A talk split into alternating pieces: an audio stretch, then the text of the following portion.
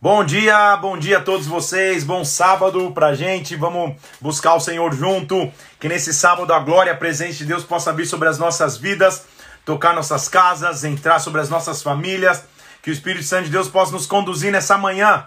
Bem-vindo você que está chegando aí, para nessa manhã de sábado buscar o Senhor através da leitura da palavra, como está sendo abençoador para a gente ler a palavra nesses tempos, não é isso? Se eu não me engano, a gente hoje está no dia 34. Então, dia 34 de 100 dias. Vamos nessa, vamos acelerar para a gente ler a palavra do Senhor em unidade, para que a gente possa receber revelação da parte dele. Deixa eu te fazer uma observação importante.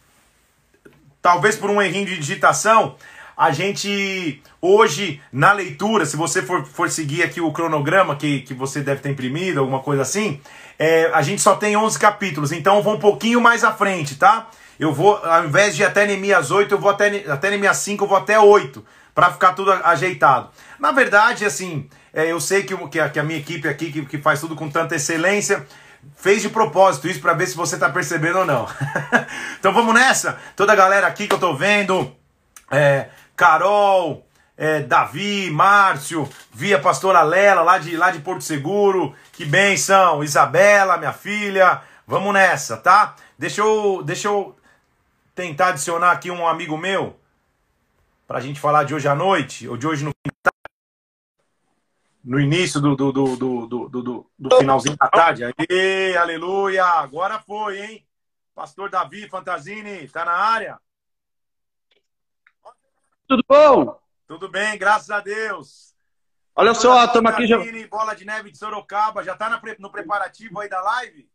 Já estamos aqui, passando o som. Tá aqui o Ed lá no baixo, tá a galera aqui trabalhando.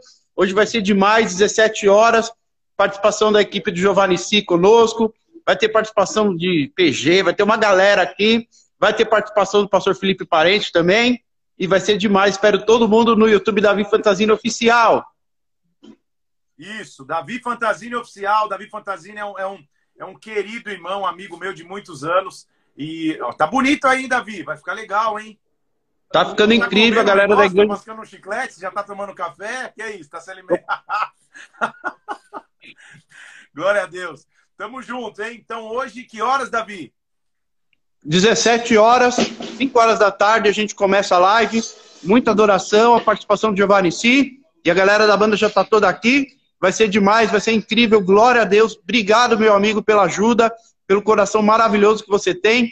E que a gente possa arrecadar o máximo possível para ajudar a aldeia em si. É um trabalho lindo que acontece lá em Angola. E essa é a nossa motivação de estar aqui hoje. E vai ser uma bênção em nome de Jesus. Obrigado, amigo! Tamo junto. Um abraço, viu, Davi? Um abração. Até mais. É, obrigado! Ótimo. Aí, ó. Deu certo. Conseguimos finalmente adicionar o, o Davi. Então, eu vou colocar no meu Instagram, tá? Para você poder acompanhar certinho. Mas Davi Fantasini Oficial é, é, o, é, é, o Instagram, o YouTube, perdão, do Davi, que você vai poder acompanhar, se o que ele já está arrumando ali. É uma live de adoração. Davi é um adorador abençoadíssimo demais. E com toda a renda das, da, da, arrecadação que é feita durante a live, revertida para o pessoal da, da aldeia Nissi, que é um trabalho lindo lá, na, lá em Angola. Qualquer dia eu vou fazer uma live junto com o Kaique para a gente falar um pouquinho mais sobre a aldeia Nissi. Vamos nessa então? Vamos mergulhar na palavra de Deus? Pai, em nome de Jesus Cristo, eu peço que o Espírito Santo venha sobre nós, que a tua glória se manifeste sobre as nossas vidas agora, meu Deus. Dá ordem aos teus anjos ao nosso respeito, em nome do Senhor Jesus Cristo. Derrama-te sobre nós, Pai, em nome de Jesus. Manifesta o teu poder, a tua autoridade, a tua graça sobre as nossas vidas.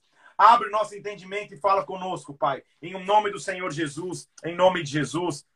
Amém, amém. Como eu já disse, então, como você já viu, a gente vai um pouquinho além do que está no papel hoje porque a gente vai ler 14 capítulos para não encavalar muito para segunda-feira. Nós estamos, então, na, na, na, história de Esdras, ou no livro de Esdras. Vamos lembrar um pouquinho do que é esse livro que a gente iniciou ontem.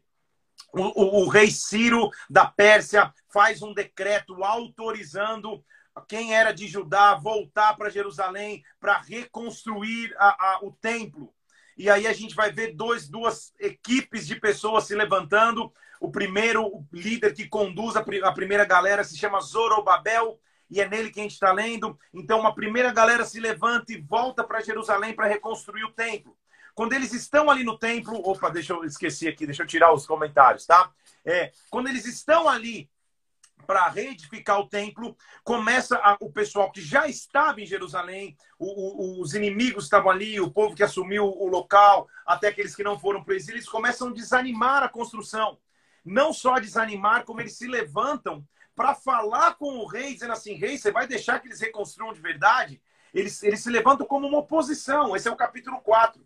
E a obra para versículo 24 do capítulo 4, a Bíblia diz assim: cessou a obra da casa de Deus que estava em Jerusalém, até o, o segundo ano do reinado do rei da Pérsia. Então o rei tinha mandado, mas a galera vai lá buzinar o ouvido do rei. Será que é isso mesmo? O pessoal vai, pagar de, vai parar de pagar imposto, blá, blá, blá, blá, blá. O rei manda parar a obra.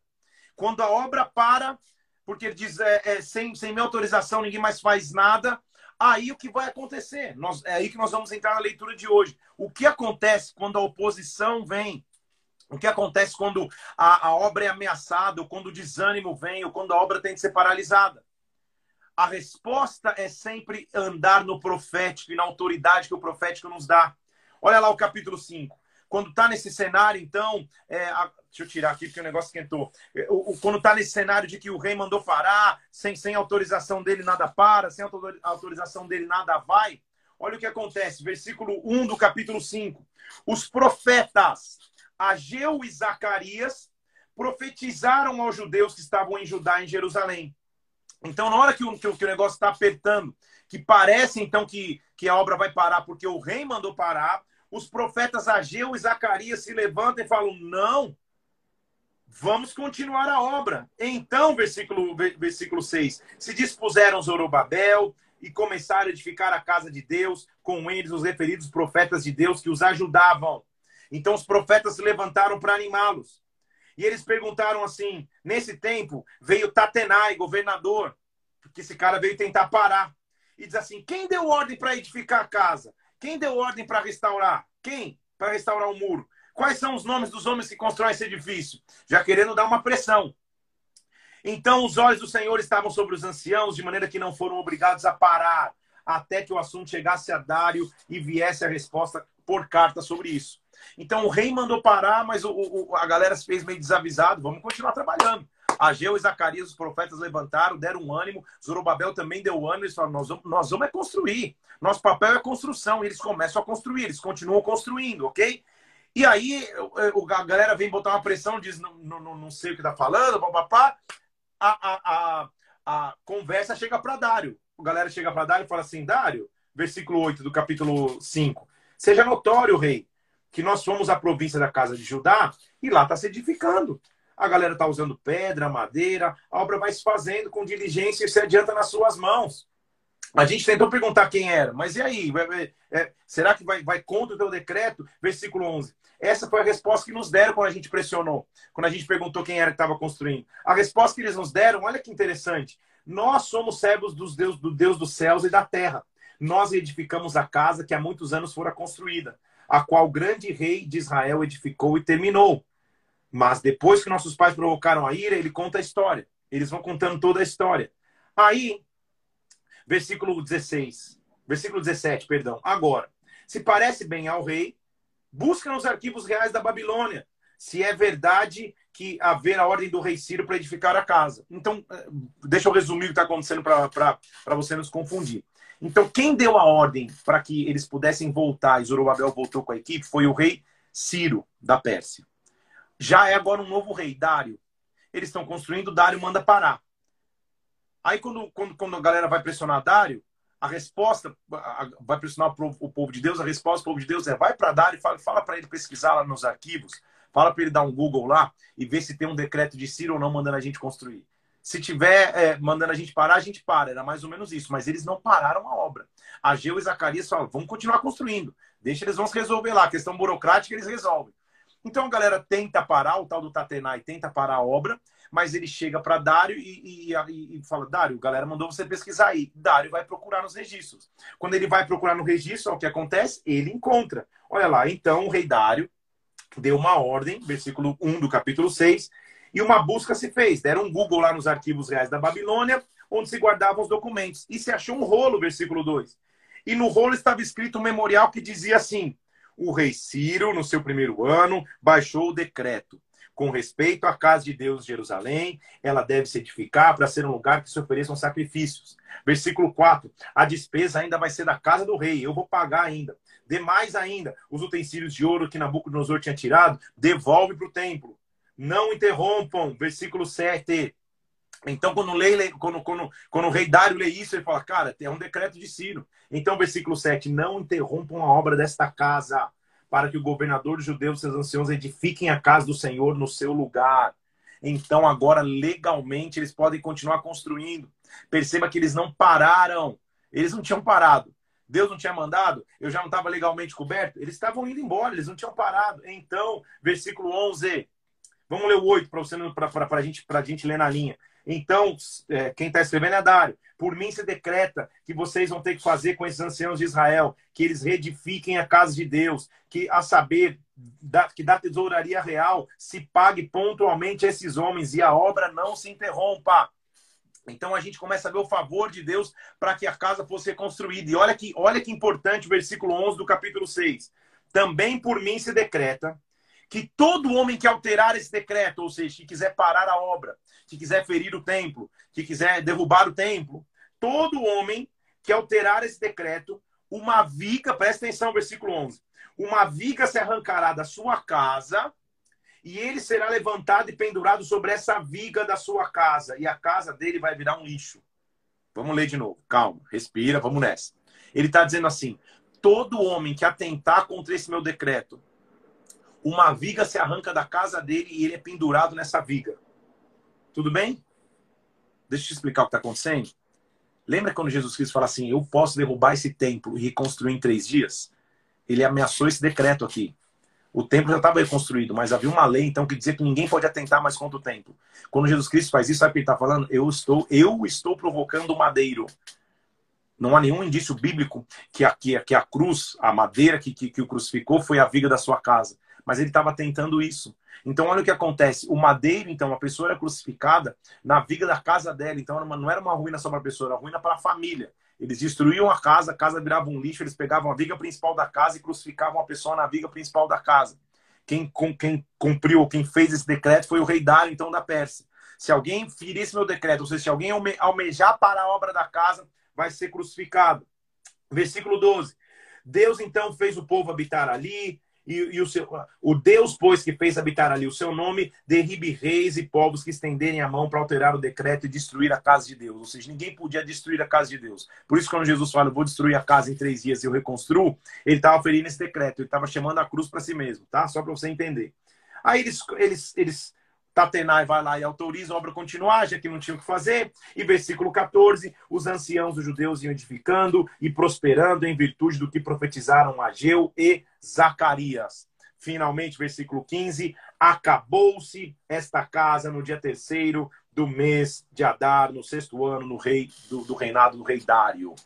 Eles terminam de edificar a casa, eles reconstroem a casa. Quando eles reconstroem, agora eles vão dedicar o templo, eles vão consagrar o templo a partir do versículo 16, a gente vai ver que tinha filhos de Israel, sacerdotes, levitas, o restante dos exilados se alegraram com regozijo, porque dedicaram a casa de Deus, dedicaram com ofertas, celebraram a Páscoa, inclusive. A gente já viu que a Páscoa era uma evidência de que, de que eles estavam se realiançando com Deus, fazendo uma nova aliança com o Pai. Então eles celebram a Páscoa de novo. Aí eles acabou-se a primeira fase dessa construção. E vai passar um tempo estudiosos é, é, concluem que aproximadamente mais 60 anos. Então, 60 anos o primeiro a primeira leva voltou depois de 60 anos do cativeiro e mais 60 anos agora vai voltar uma segunda leva. Capítulo 7, versículo 1 vai começar passadas essas coisas, essa, esse passadas essas coisas por estudiosos é 60 anos de intervalo de tempo. No reinado de Artaxerxes, rei da Pérsia, Esdras, filho de Seraías, filho de Azarias, filho de Ilquias, ou seja, ele era da linhagem de Ilquias. Lembra quem era Ilquias? O cara que encontrou o livro da lei perdido lá na época de Josias, só para você, só você se, se situar. Esdras era um escriba, versado na lei de Moisés, dado pela lei do Senhor a Deus de Israel. Esdras, então, vai começar a voltar no tempo de Artaxerxes. Subiram a Jerusalém alguns dos filhos de Israel, versículo 7, dos sacerdotes, dos levitas, dos cantores, dos porteiros, dos servidores do templo, no sétimo ano do rei Ataxerxes. Então vai voltar agora, então agora vai ser uma segunda, um segundo retorno. Já houve o primeiro lá em Zorobabel, agora 60 anos depois, quando Artaxerxes é rei da Pérsia, agora vai começar a voltar uma segunda leva, como eu acabei de ler, sacerdotes, levitas, cantores, porteiros, servidores do templo, eles começam a voltar sobre o comando de Esdras, que era um escriba, um cara que conhecia muito da lei. Porque, versículo 10, Esdras tinha posto no coração para buscar a lei do Senhor, para cumprir, para ensinar em Israel seus estatutos e seus juízos. Então a gente vai ver que até o Artaxerxes dá uma carta, e o, e o, capítulo 7, agora, o restante do capítulo 7 é a descrição da carta que ele, que, que ele escreveu. Um decreto, como se dissesse, não parem, não parem-os no caminho, deem a eles recurso, o que for necessário pode dar para que eles façam. Então a gente vê Esdras voltando com favor. Ele está retornando e vai retornar para Jerusalém para a segunda etapa da, do, do, retorno do cativeiro, para a segunda etapa da reconstrução, inclusive, de abençoar a casa, de abençoar o templo. São 60 anos depois, agora ele está voltando, a gente vê o favor de novo.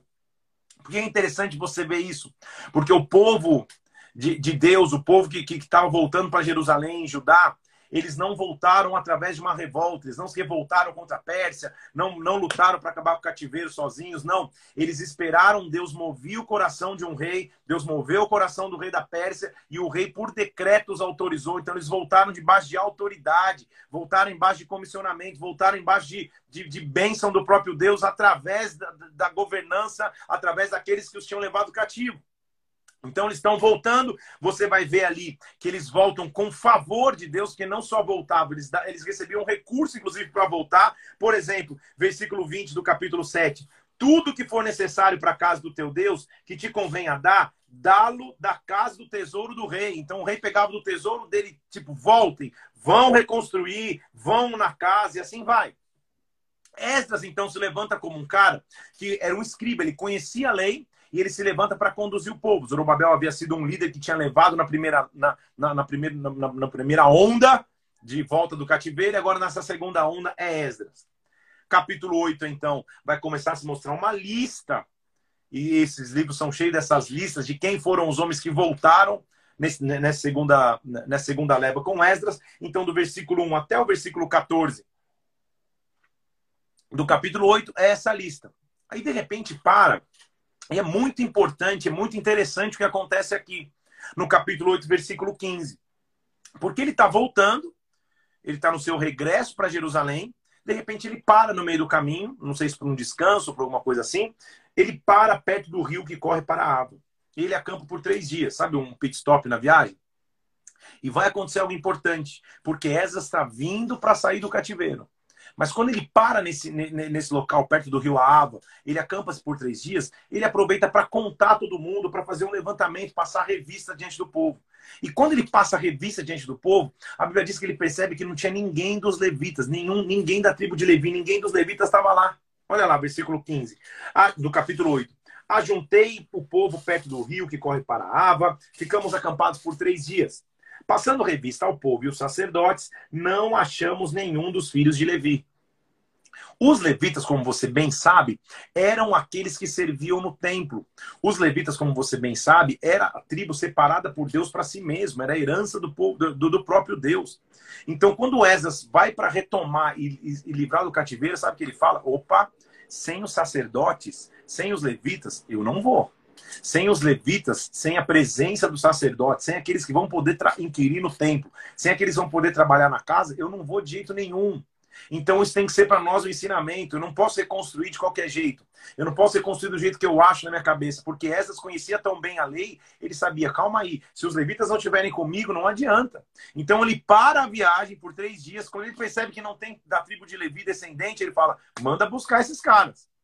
A gente não vai voltar sem os representantes da tribo de Levi. Olha só, versículo 18. Trouxeram-nos, segundo a boa mão de Deus, sobre nós um homem sábio, filho de Mali, filho de Levi. Ou seja, ele manda buscar alguém da tribo de Levi. Isso é importante para nós. Vamos reedificar, vamos reconstruir, mas primeiro eu tenho que reedificar o sacerdócio. Quando isso acontece, sabe o que Esdras faz? Versículo 21. Então apregoei um jejum junto ao rio. Para quê? Para nos humilharmos perante o nosso Deus, para pedirmos uma jornada feliz para nós, para os nossos filhos, para tudo que era nosso. Oh, como Deus é maravilhoso porque ele está indo para reconstruir, mas ele para, restabelece o sacerdócio. O sacerdócio faz ele restabelecer o jejum. Ele conhecia a lei, ele era escriba. Ele fala: Senhor, nos dá uma boa viagem. Nós estamos no meio do caminho, nós estamos voltando para Jerusalém. A gente não quer voltar de qualquer jeito, Pai. Nos dá uma boa viagem. Nós jejuamos diante de Ti. Então a reconstrução do sacerdócio de nossas vidas passa pelo clamor e pelo jejum. O jejum faz parte, então, de você apregoar um novo tempo. Então ele jejua. Sabe por que ele disse? Porque a gente ficou com vergonha, inclusive, de pedir cobertura para o rei e cavaleiros. Falei, como? Que, que, vergonha é essa? Deus é conosco ou não é? Eu vou pedir para o rei. O rei Ataxé está deixando a gente embora, ainda vai ter que mandar escolta. Era mais ou menos isso que essa está dizendo. Olha lá, versículo 22. Eu tive vergonha de pedir ao rei e aos cavaleiros do rei para nos defenderem do inimigo. Porque a gente já tinha dito que é a boa mão de Deus que estaria sobre nós. Então, como assim eu agora ia pedir para o rei, rei, ah, Deus está conosco, mas manda soldado? Não, Deus está conosco, nós vamos buscar é a Deus. Sabe o que eu estava dizendo? Tem horas que, tem horas não, a gente tem que confiar no poder de Deus. Não só no que o mundo pode me proporcionar, não só o que a economia pode me proporcionar, não só o que meus contatos podem me proporcionar. Eu vou confiar em Deus. É isso que Eza estava dizendo. Então ele fala, Senhor, eu não nem pedi para o rei escolta. Nós paramos para jejuar e Deus vai cuidar de nós. Versículos 20, versículo 23. Nós, pois, jejuamos e pedimos isso a Deus e ele nos atendeu. Ele pega os recursos que ele tinha, pega 12 principais, ou seja, cada um talvez representando é, é, na representação de uma, de, de uma tribo, ele está fazendo a representação de 12, não tinha toda a tribo ali representada. Você sabe comigo, a gente está falando do cativeiro de Judá. E aí ele pega desses doze, entrega na mão dos sacerdotes as riquezas que eles já tinham antes mesmo deles chegarem em Jerusalém. Ele já faz esse voto entrega ao sacerdócio. E eles vão começando a retornar. Até o momento que eles chegam, versículo 31. Partimos do rio, lembra que eles pararam para descansar, mandaram buscar a tribo de Levi, os descendentes de Levi jejuaram. Aí eles partiram, versículo 31. Partimos do rio Ava no dia 12 do primeiro mês, a fim de irmos para Jerusalém. E a boa, presta atenção, e a boa mão do nosso Deus estava sobre nós, e nos livrou das mãos dos inimigos que nos armavam ciladas pelo caminho. Então ele não teve escolta do exército da Pérsia, ele teve escolta do próprio Deus. Por quê? Porque ele jejuou. Então quem vai nos guardar no caminho? Quem vai te guardar na caminhada? Quem vai te guardar nos dias difíceis? Quem vai te guardar nos dias de aflição? O próprio Deus. Mas a base é você entender a tua dependência a ele. Então a base é antes de um grande propósito antes de um grande projeto, ora. Antes de um grande propósito, jejua. Nós, por exemplo, na, na, no Ministério Bola de Neve, nas nossas igrejas, a gente tem é, como entendimento permear tudo em oração. Vou te dar um exemplo clássico. Você quer começar a namorar alguém, quer conhecer alguém na igreja, quer namorar, conhecer uma moça, um cara, quer namorar. É, a primeira coisa que a gente faz é orar. É abrir um propósito de oração, é jejuar. Pessoas altivas não entendem, não, mas me prove na Bíblia onde está escrito que eu tenho que orar antes de namorar. Na Bíblia não tem nem a palavra namoro, como que eu vou te provar que tem que orar antes de namorar? Mas é um entendimento do princípio. O princípio é, eu vou começar o momento mais importante da minha vida, porque conhecer alguém, namorar com ela e se casar com ela é o momento mais importante, é óbvio que eu vou ter que orar antes. Então, Esas tá, ele fala, cara, eu vou voltar para Jerusalém antes de eu chegar em Jerusalém. Eu vou chamar um jejum, eu vou me consagrar no sacerdócio e Deus vai ser conosco. Então a oração, ela, ela, ela, ela antecede as grandes conquistas. Olha, olha a frase de hoje aí, Mauro, meu querido irmão, diácono aqui da Igreja de Brasília, que faz as artes tão lindas. A oração precede as grandes conquistas. Não tem, que, não tem como ter grandes conquistas se não tiver oração. Então, o jejum, a frase, o jejum e a oração precedem as grandes conquistas. É assim que eles estavam fazendo. Então, eles, eles começam a viajar no meio do caminho, as ciladas estão no meio do caminho, até que eles chegam em Jerusalém e repousam. Três dias de repouso. Tipo, chegamos, versículo 32. Chegamos em Jerusalém. Então eles ofereceram holocaustos, trouxeram ofertas. E aí vai haver um concerto, porque eles chegam, ficam ali.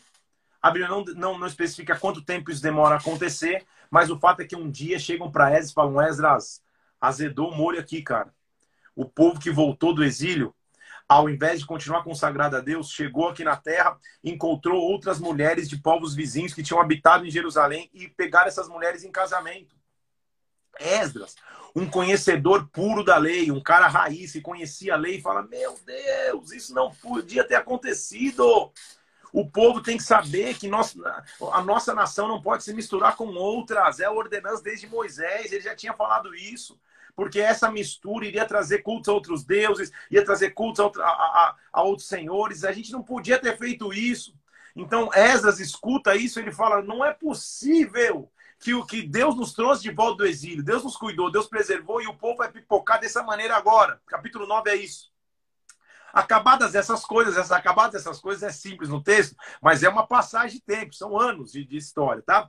Acabadas essas coisas, vieram ter comigo os príncipes do povo de Israel, dizendo, o povo de Israel, versículo 1 do capítulo 9. Os sacerdotes, os levitas, eles não se separaram dos povos de outras terras com suas abominações, isso é, os cananeus, eteus, ferezeus, jebuseus, os, os, os povos estavam ali. O que, que eles fizeram? Versículo 2. Eles tomaram para si filhas e filhos, e a linhagem se misturou com a santa, com os povos desta terra. Olha o que Esdras fez, versículo 3. Ouvindo essas coisas, rasguei as vestes, rasguei meu manto, arranquei os cabelos da cabeça, tá vendo só? Aleluia. Arranquei os cabelos da cabeça, arranquei os cabelos da barba e me sentei atônito. Esdras ficou em choque, tipo, cara, não é possível, meu. Não é possível que esse povo viu tudo que Deus fez. A gente já teve em cativeiro justamente por, por por errar. A gente já foi levado cativo justamente por se afastar dos princípios de Deus. Agora Deus nos, nos deu misericórdia, a gente voltou para Jerusalém. A, igreja, a casa do Senhor foi reconstruída. Não é possível que esses caras, de novo, vão se casar com, com filhas e filhos dos outros povos, que não deve ser feito. Não é possível. Tipo, ele fica, ele senta atônito, tipo, dizer, meu Deus do céu.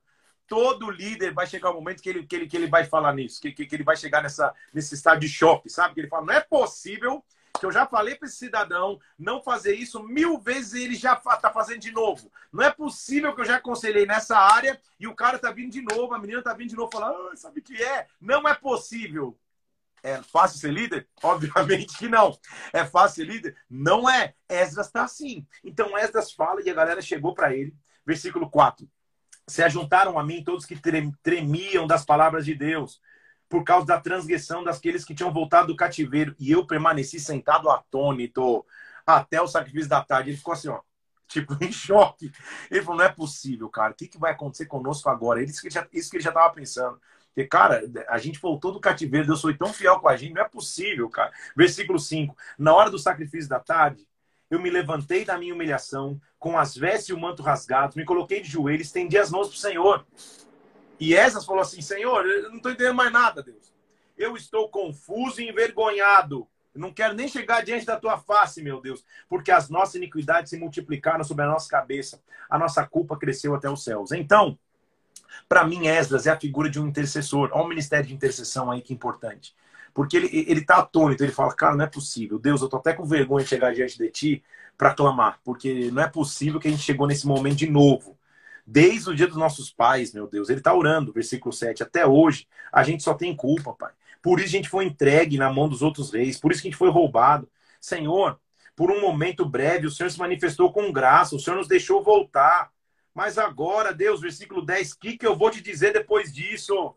Tipo, que, porque não tem nem cara para chegar diante de ti. Nós deixamos teus mandamentos. Meu Deus, o Senhor tinha dito para a gente não fazer isso depois que tudo que aconteceu, o Senhor cuidou da gente, versículo 13, depois de tudo que aconteceu por causa das nossas coisas más, da nossa culpa, a gente ainda vendo que o Senhor é Deus, o Senhor nos castigou menos do que a gente merecia, Pai. Não é possível, versículo 14, que a gente voltou a violar teus mandamentos e a gente voltou a cometer abominação. Tipo, meu Deus, todo líder chega no momento. Então, se você já passou por isso, calma.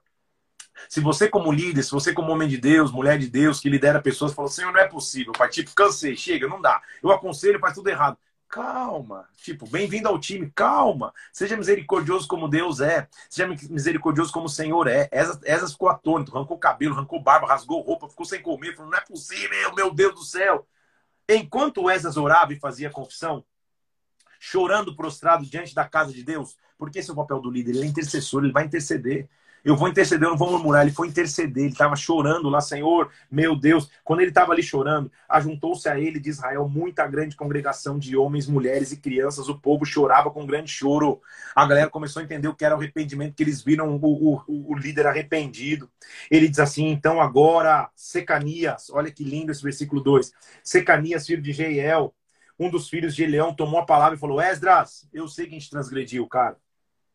Eu sei que nós transgredimos contra o nosso Deus. Eu sei que nós nos casamos com mulheres estrangeiras, de povos de outras terras, mas no que diz respeito a isso, presta atenção, ainda há esperança em Israel. Oh, como Deus é misericordioso.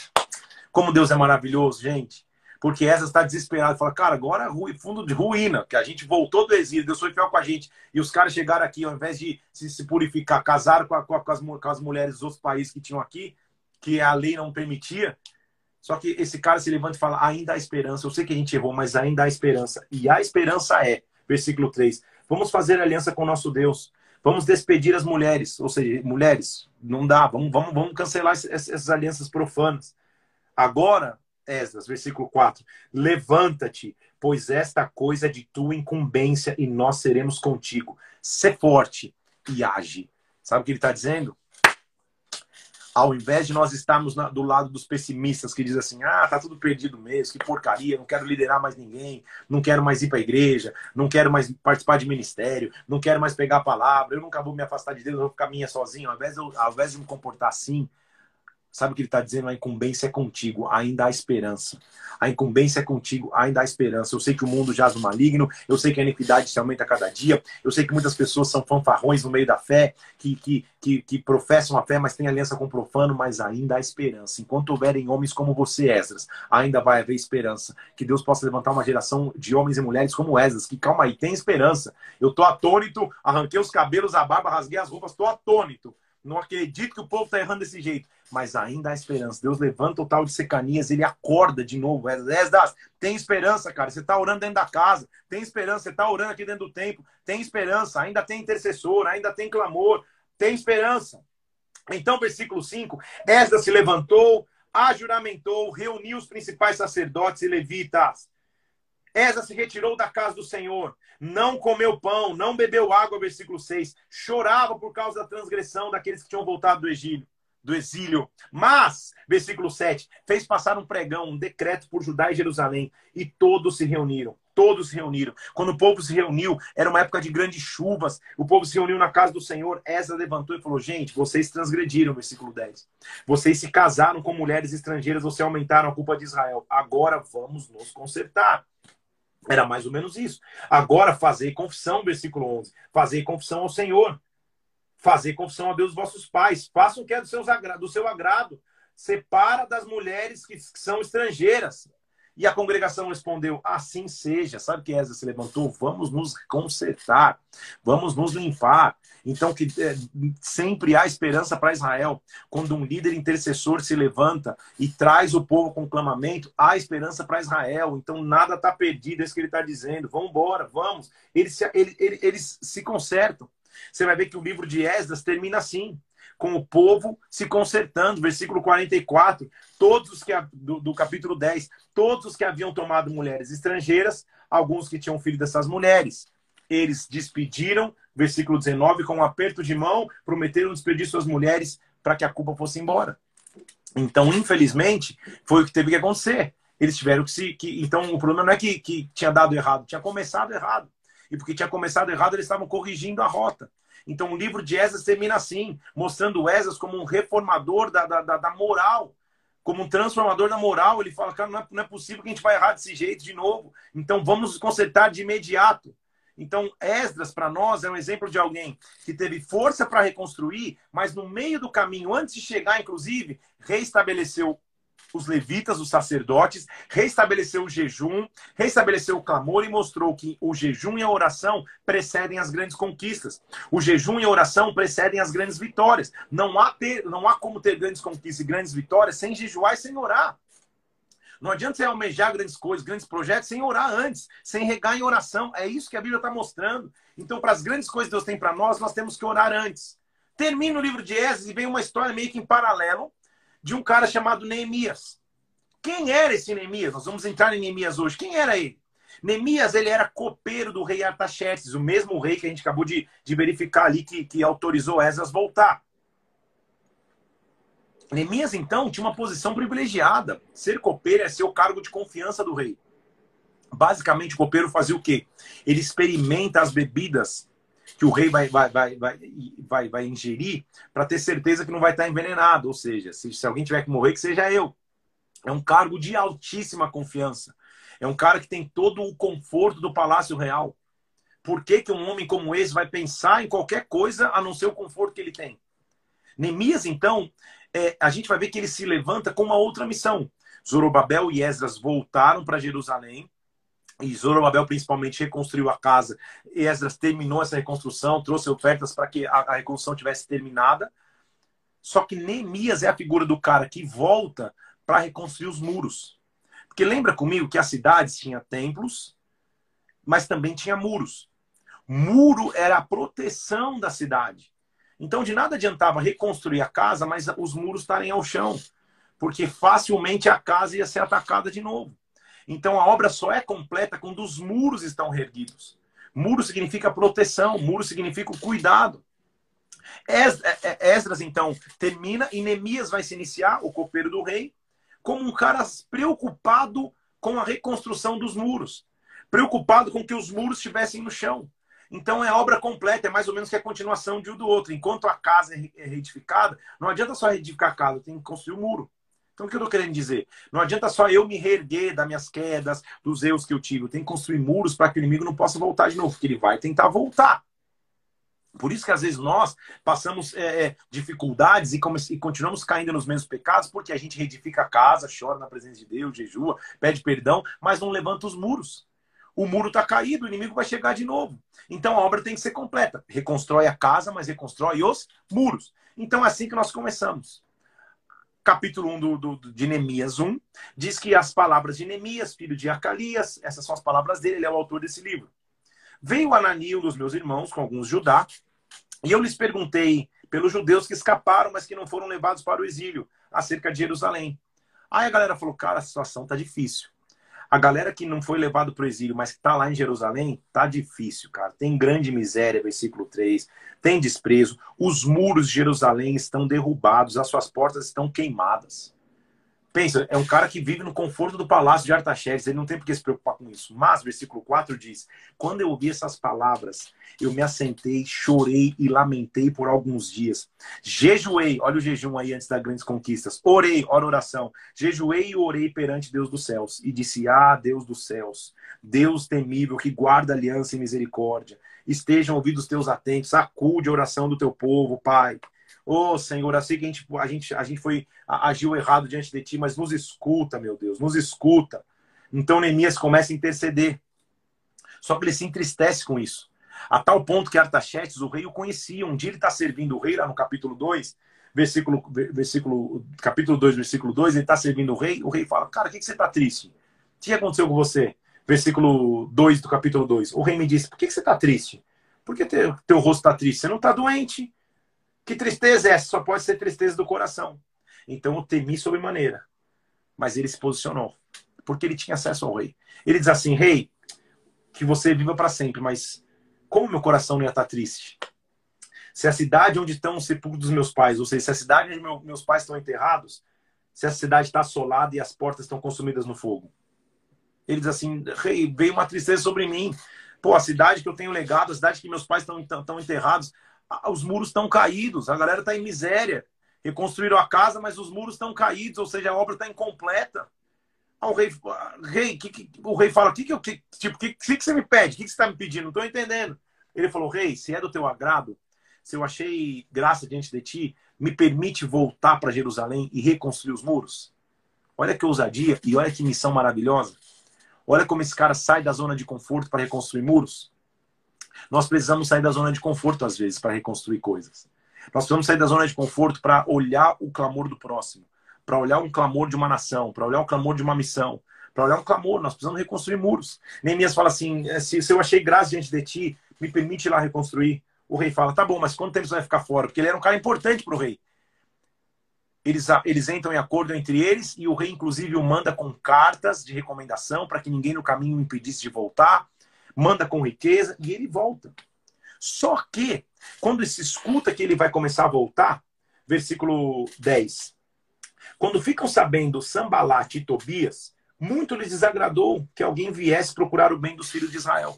Sambalat, Tobias, Oronita e Amonita não são do povo de Deus, eles escutam, opa, tá vindo uma comitiva reconstruir os muros não soou bem aos ouvidos dele. E eles começam agora, você vai ver Sambalat e Tobias, a figura da oposição à reconstrução. Neemias é a figura do ânimo daquele que agora saiu do seu conforto, do seu palácio, da sua posição, e, e, e vamos, vamos incentivar o povo a reconstruir. Vamos reconstruir. Só que Sambalat e Tobias, em paralelo, estão querendo ah, começar a causar treta, começar a causar confusão. Sempre que a obra vai avançar, a oposição vai ter. Se não tem oposição, é porque a obra não está avançando. Essa podia ser uma frase também. Se não tem oposição, se não tem guerra, a obra não está avançando. Está tudo muito tranquilinho, em paz. Calma aí. Versículo 11 do capítulo 2. Neemias diz: Cheguei a Jerusalém e fiquei lá por três dias. À noite me levantei com uns poucos homens e não declarei nada para ninguém, porque também é a figura, calma aí, eu tenho uma estratégia, deixa eu guardar meus sonhos, deixa eu guardar minha visão. Não podia chegar lá, ô oh, galera, tudo bem? Eu vim reconstruir os muros. Não, ele primeiro foi analisar a situação. No meio da noite ele se levantou e começou a olhar. Versículo 13. De noite eu saí, fui para lá, para a porta do vale, tinha 12 portas dos muros e estava olhando as portas. Tá tudo caído. Contemplei os muros de Jerusalém, versículo 13. Os muros estavam assolados. As portas tinham sido consumidas pelo fogo. Lembra que quando a Babilônia veio e levou todo mundo cativo, eles queimaram tudo? Então ele está vendo o resultado disso. Está parado ali. Está tudo parado, pelo menos por 60 anos. E a gente está falando de mais 60, porque a gente está falando de Artaxerxes, ou seja, pelo menos por 120 anos, tudo queimado. Ele está olhando tudo queimado. Subi, contemplei. Versículo 15, contemplei os muros. Versículo 16, ninguém sabia o que eu ia fazer. Ninguém tinha ideia do meu propósito. Até que eu reuni todo mundo e falei: Ei, gente, versículo 17. Vocês não estão vendo a miséria que nós estamos? Jerusalém está assolada, suas portas estão queimadas. Vim depois, reedifiquemos os muros de Jerusalém. Deixamos de ser vergonha, opróbrio. Ele faz um, um, um ajuntamento diz assim: gente, vamos deixar de ser vergonha para as nações ao nosso redor. Os muros estão caídos, vamos reedificar os muros, vamos reconstruir. Então, versículo 18, eu declarei que a boa mão de Deus estava comigo. Então a galera respondeu assim: ótimo, vamos edificar. E as mãos fortaleceram para a obra. Vamos avançar. Quando eles pensaram em avançar, versículo 19: Sambalat e Tobias, quando souberam, zombaram de nós, nos desprezaram e disseram: O que, que, é isso que vocês estão fazendo? Vocês vão se rebelar contra Artaxerxes? Mal eles sabiam que Artaxerxes tinha deixado. Mas o que eu estou querendo te dizer é que, líder, homem de Deus, mulher de Deus, eu digo líder porque todos nós somos líderes, você lidera da própria história. Sempre que você quiser construir, vão existir Sambalat e Tobias. Quando a obra estiver avançando, sempre vão ter a, a, a Sambalat e Tobias. Se não tem, espera, daqui a pouco você vai ver, ou daqui a pouco seus olhos vão abrir. Em outras palavras, sempre que a obra vai estar feliz e avançando, vai ter gente cornetando. Você vai fazer uma ação social lindo, pessoas sendo alimentadas, cestas básicas sendo distribuídas, tudo maravilhoso a obra reconstruir, todo mundo animado, sempre vai ter um sambalate do Bessoné, eu faria de outro jeito. Eu não distribuiria sabonete em pó, distribuiria sabonete líquido, sei lá. Sempre vai ter sambalate Tobias, sempre vai ter gente para cornetar, sempre. Sambalate Tobias é essa, é essa função. Você vai fazer, poxa, eu estou fazendo um drive culto maravilhoso, lindo, deu uma bica aqui, sensacional, sei lá, tô, tô dando exemplos, tá? Não está acontecendo, só para você entender. Maravilhoso, lindo. Nós estamos avançando, vai ter um falando, é, eu estacionaria os carros de placa par de um lado, de placa ímpar do outro. Sempre vai ter alguém que não faz nada e só quer cornetar. A, a, a, a, a resposta são os frutos. Então não para pelos sambalates, pelos tobias que ficam cornetando a obra em andamento. A obra estava em andamento, sambalate e tobias estavam tentando paralisar. Dizendo assim, vocês querem, vocês, vocês querem ah, é, ir contra o rei? Como assim? Vocês estão, eles não estavam ajudando a reconstruir, mas estavam lá, ó, buzinando. Versículo 20. Neemias respondeu: Ei, o Deus dos céus é que nos dará bom êxito. Nós vamos nos dispor, nós vamos edificar. Vocês vão ter parte, vocês vão ter direito em Jerusalém. Fica tranquilo, vocês não fazem parte, fica tranquilo, tá? Vocês não querem ajudar, mas não atrapalha. É mais ou menos isso que Neemias estava dizendo. Ele não, ele não gasta tempo dizendo, não, sabe que Artaxerxes me, me deixou vir, não fala nada. Fala, Deus do céu é que vai fazer. Fica tranquilo, vocês vão aguardar o resultado e vocês vão ter, o legado de vocês vão estar nisso. Então não atrapalha, é mais ou menos isso. Então, capítulo 3 é a descrição de quem ajudou a reparar. ele tem, tem uma lista de muita gente, quais são as famílias, quais são os filhos que repararam, que reconstruíram, que fizeram. Depois você vai ler lá todo o capítulo 3 para você ver com calma. Só que acha que Sambalat vai, vai acalmar? A obra está avançando, a obra está tá, tá crescendo a cada dia, eles estão animados, reconstruindo, reparando. O capítulo 3 mostra uma galera reconstruindo. E o capítulo 4 começa com Sambalat escutando isso. Quando Sambalat ouviu que a gente edificava o muro, ardeu em ira e se indignou muito e escarneceu dos judeus. E falou na presença de seus irmãos do exército de Samaria: Que fazem esses fracos judeus? Vai se permitir isso? Vai se permitir que eles sacrifiquem? Será que eles vão acabar a obra num dia sozinho? Não é possível. Renascerão acaso montões de pó e pedras foram queimadas? Ele estava indignado. Ele estava falando assim, cara, não é possível que esse muro está caído há tanto tempo e a gente já vê esses judeus aí em um dia vão reconstruir tudo. Não, não, não, não, não. Ele estava indignado com o crescimento da obra. Então, Sambalate é a figura daquele que não faz nada e só critica a obra que anda. E quanto mais cresce a obra, mais ele critica. Então, líder, o, o, o, quando houverem críticas, se foca em Cristo, se foca em Jesus Cristo, se foca na palavra. Se você está em, em, santidade em Deus, se a tua vida é premiada na palavra, as críticas e as difamações vão fazer parte da vida de um líder. Em outras palavras, é impossível ser líder e agradar a todos. O líder nunca vai agradar a todos. Em algum momento, o líder vai desagradar alguém justamente porque ele é líder porque ele está edificando, porque ele está construindo. E nessa hora que ele, que, que, que ele é, é, sofrer difamações, olha os frutos. O fruto é o sistema de reconhecimento. Então, cuidado, você, liderado, para não se tornar, se não, se não, não se tornar em algum momento um sambalate ou um Tobias. Ser um cara que pouco faz e muito critica, que nada faz e que só corneta. Cuidado, porque a obra vai acontecer de qualquer jeito. Os muros vão ser levantados de qualquer jeito, mas de que lado você vai estar? Do lado dos que reconstruíram ou do lado daqueles que não têm legado na construção? Essa é a decisão que a gente tem que ter. Amém? Então ali isso continua. Sambalat começa a levantar é, é, é, é, difamação contra eles, é isso? Tobias, versículo 3, disse assim: não, fica tranquilo, mesmo que eles edifiquem, vai vir uma raposa e vai derrubar. Ou seja, é um murinho fraquinho, que eles estão construindo não vai dar em nada. Como esse discurso parece dos dias de hoje, muitas vezes, gente? Já não imaginou? Não, você não vai dar em nada, não. Esse pastor foi para aquela cidade, não vai dar em nada. Esse líder, ah, não, ele que assumiu esse ministério, não vai dar em nada. Não, ele que assumiu essa célula, não vai dar em nada. Fica tranquilo. Era isso que Tobias estava dizendo em Sambalate. Não trabalhava, ainda conectava. O sangue de Cristo tem poder. Mesmo assim, a resposta foi: ouvindo, assim edificamos o muro. Versículo 6. Todo muro se fechou até a metade da sua altura, porque o povo tinha ânimo para trabalhar. A galera estava interessada no trabalho. Olha, olha o paralelo. Quando ouvindo, versículo 6, tá? Estou no versículo 7 agora. Ouvindo Sambalat e Tobia, que a reparação dos muros avançava e que já começavam a se fechar as brechas, ficaram de sobremodo irados. Então, versículo 8, se ajuntaram de comum acordo para atacar Jerusalém e suscitar confusão ali. Então vamos com calma. Sempre que a obra está avançando, cuidado com os focos de confusão, cuidado com os focos de fofoca, cuidado com os focos de difamação, são focos de Sambalat e Tobias. A obra nunca vai parar, o muro vai construir, mas cuidado para você não estar tá envolvido no grupo errado. Então, sempre que a crítica for exacerbada, sempre que alguém tiver uma opinião contrária a algum líder, ah, não, esse, esse, cuidado, muito cuidado. Não estou dizendo que os líderes são intocáveis, mas eles foram levantados por Deus para que a obra avance.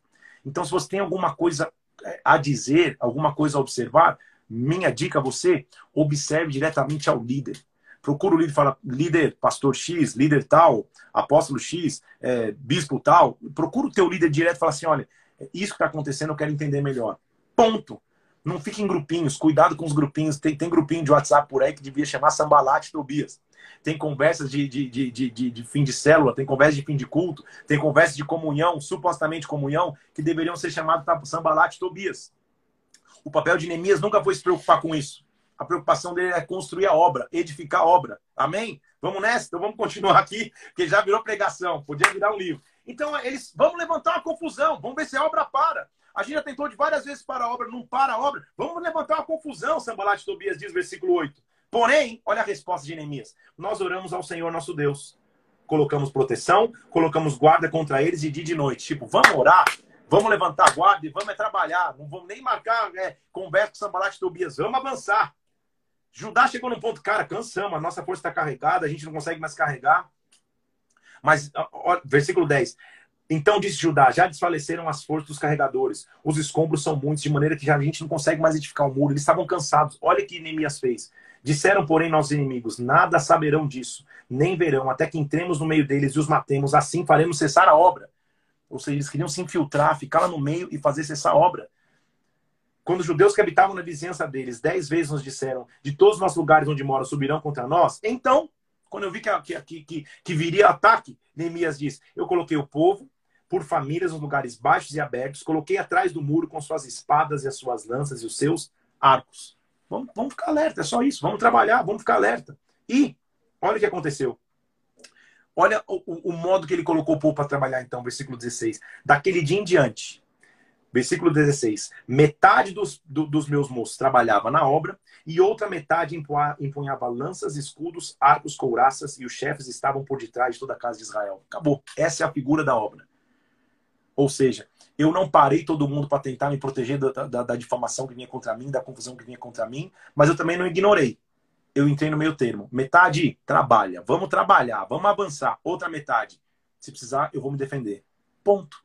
É isso.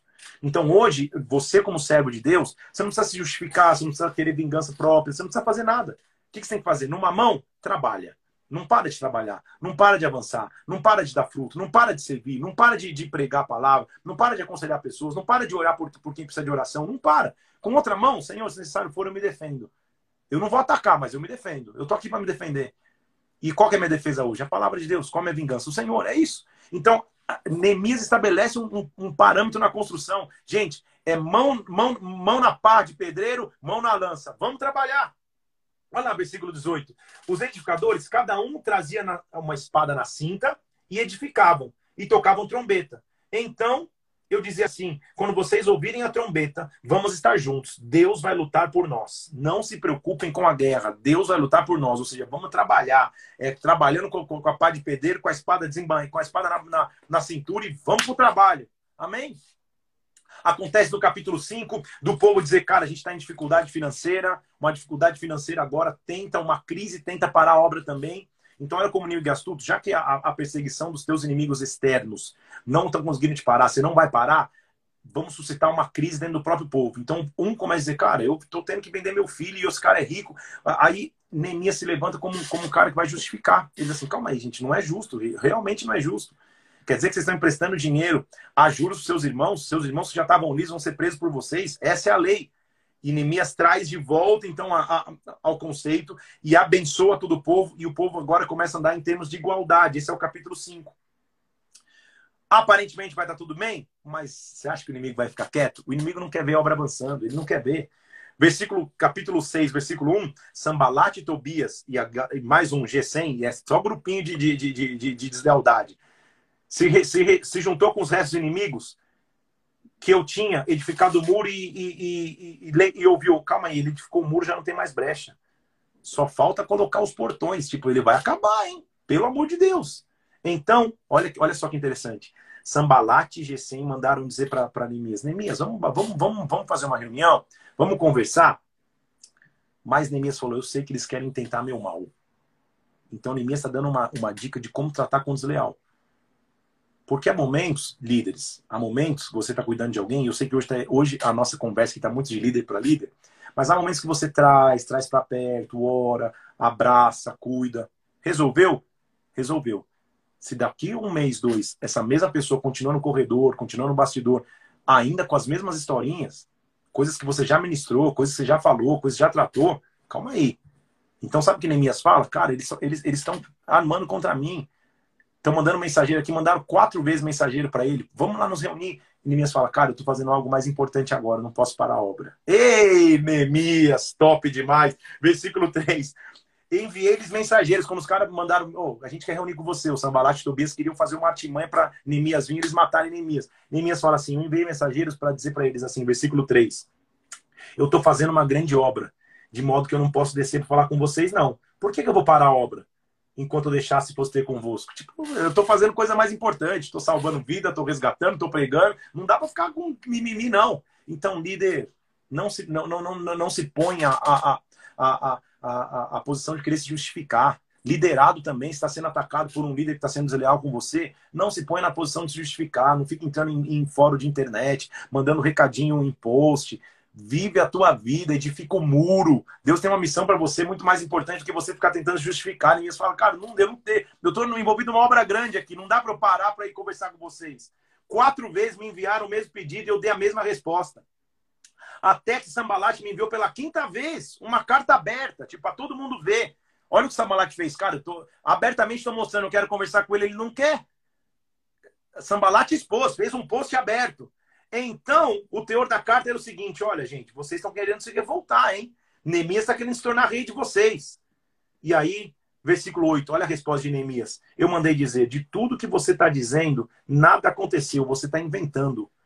Agora, eles só procuravam nos atemorizar porque eles diziam: ah, as mãos vão largar a obra e a obra vai parar. E sabe o que eu disse? Versículo 9: Senhor, fortalece as minhas mãos. Fortalece as minhas mãos. A gente vê Neemias toda hora se protegendo com o poder e a presença de Deus. Até um cara chamado Semaí, a gente vai ler ali, ah, diz assim: Neemias, faz o seguinte, se esconde dentro da casa de Deus, cara, porque lá dentro da casa de Deus eles não vão te matar.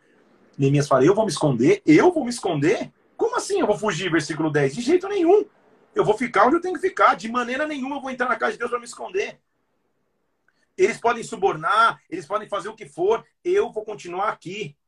Minha oração é, versículo 14: Lembra-te, meu Deus, de Tobias e Sambalate. Lembra. Lembra daqueles que estão tentando me trazer medo. Ou seja, joga para Deus, deixa Deus resolver a história. Não fica você justificando ou fugindo. Joga é para Deus. E sabe o que acontece depois de tudo isso? Versículo 15: Acabou-se o muro de ser construído ouvindo o versículo 16, os nossos inimigos temeram todos os gentios. Pronto. Pode ter oposição, pode ter levante, pode ter de tudo, o muro vai ser construído, o muro vai ser colocado.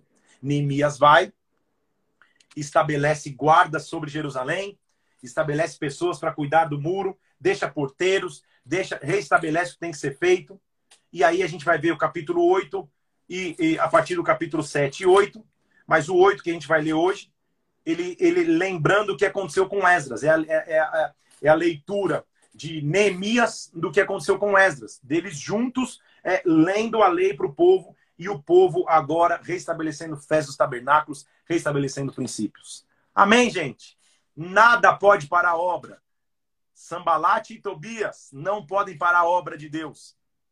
Sambalate e Tobias não tem nome, não precisa dar nome. Não precisa dar indiretas. Amém?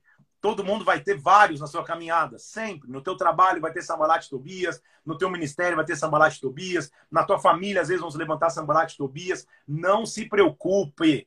Continua com uma mão na pá de pedreiro, com outra mão na espada e avança na obra. Os frutos vão falar por si só. Amém? Nada paralisa a obra de Deus na tua vida. É tempo de reconstrução. Glória a Deus! Que bênção, hein? Ser forte e age. Vamos nessa. A oração e o jejum antecedem as grandes conquistas. O teu único cuidado é cuidado com os grupos de Sambalat e Tobias. Tenho dois minutos, posso dizer? Vamos nessa? O que, que são os grupos de Sambalat e Tobias? Quando você perceber que há grupinhos que criticam os teus líderes sem eles estarem presentes, isso é Sambalat e Tobias. Cuidado. Quando você tiver críticas ao teu líder, quando você tiver críticas ao teu chefe, quando você tiver críticas a alguém que está acima de você, cuidado. Quando você estiver em reuniões, ah, sabe que é, é nada contra, mas é, o, o, o, o, líder isso, o pastor isso, o fulano de tal isso, um, um, apóstolo de outro ministério que não é nem o teu, quando você perceber grupinhos que estão incitando confusão contra homens de Deus, saia desse grupo imediatamente, porque isso é Sambalat Tobias. Se preocupe em construir o muro. Deus te abençoe em nome de Jesus. Amanhã é culto, dia de culto nas nossas igrejas e na tua igreja. Então, amanhã, se você é de Brasília, 10 da manhã, eu te espero para a gente estar no Drive Culto. Segunda-feira, nós estamos de volta na leitura bíblica. Que Deus te abençoe. Oração e jejum precedem as conquistas. Cuidado com Sambalat Tobias. Sai dos grupos que você não tem que estar. Deus te abençoe em nome de Jesus.